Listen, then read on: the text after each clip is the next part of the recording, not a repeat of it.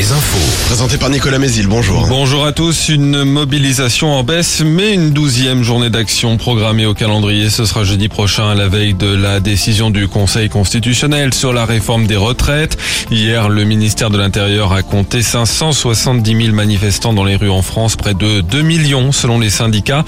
Les cortèges du Maine-et-Loire ont rassemblé entre 7 500 et 12 000 personnes, entre 4 600 et 7 600 en Vendée.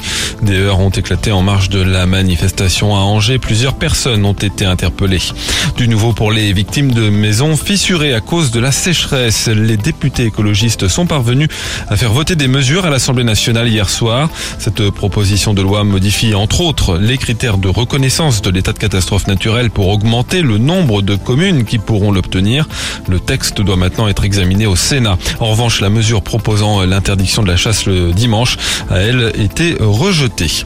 Jean-Christophe Combe à Angers ce vendredi, le ministre des Solidarités, de l'Autonomie et des Personnes handicapées est en déplacement dans le cadre du Conseil national de la refondation sur le service public de la petite enfance. C'est ce soir le début d'un week-end prolongé de trois jours. Il faut s'attendre à avoir du monde sur les routes. Ce vendredi est classé orange au niveau national dans le sens des départs et ce sera même rouge demain en Pays de la Loire. Et la réouverture de deux parcs en Vendée demain. Le Puy du Fou lance sa saison avec notamment le nouveau spectacle Le Mime et l'étoile et au Park retrouve le public également ce samedi à Moutier-les-Mauffets. Le foot, c'est Toulouse que Nantes affrontera en finale de la Coupe de France. Le TFC vainqueur d'Annecy hier soir, de buts Nantes qui reçoit Monaco dimanche en Ligue 1. La 30e journée démarre ce soir avec la rencontre Lens-Strasbourg. Angers reçoit Lille demain. En national, Cholet joue ce soir à Châteauroux.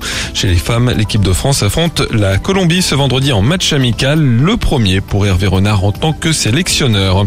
Au mondial de Montaigu, l'équipe de France U16 s'est qualifiée pour les demi-finales du tournoi avec une victoire 2-1 hier contre le Danemark. Les Bleuets se mesureront au Japon demain. Le Japon que l'équipe de France féminine affronte ce soir pour euh, son dernier match de poule, c'est à La Roche-sur-Yon. Et après trois ans d'absence, le Cholet Mondial Basket est de retour à partir d'aujourd'hui. Quatre jours de compétition avec des jeunes basketteurs des clubs de Cholet, du Mans ou encore de formation espagnole, allemande ou italienne. Et puis la météo, un ciel dégagé quand on n'a pas de brouillard. Ces derniers se dissiperont dans la matinée. Les maxi 14 à 16 degrés.